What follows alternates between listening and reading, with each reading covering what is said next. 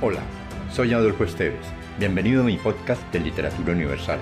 Acá encontrarás, entre otros, poesía, poemas, ensayos, mitos, leyendas y novelas. Relájate, atrévete y déjate llevar por el mundo de la imaginación y los sueños.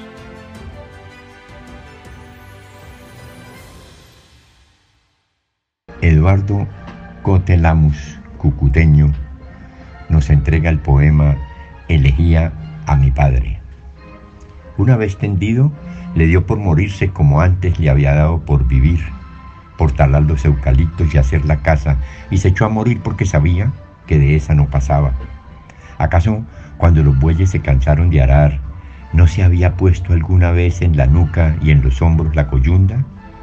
Y la tarea quedó cumplida mucho antes que la sombra y que las estrellas.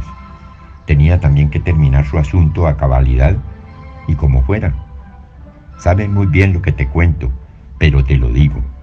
Estaban en tu entierro, con el sombrero en la mano a pesar de la llovizna, todos los que te querían, el que te vendía la carne, el que te compraba el trigo y el hombre de asadón que respetabas.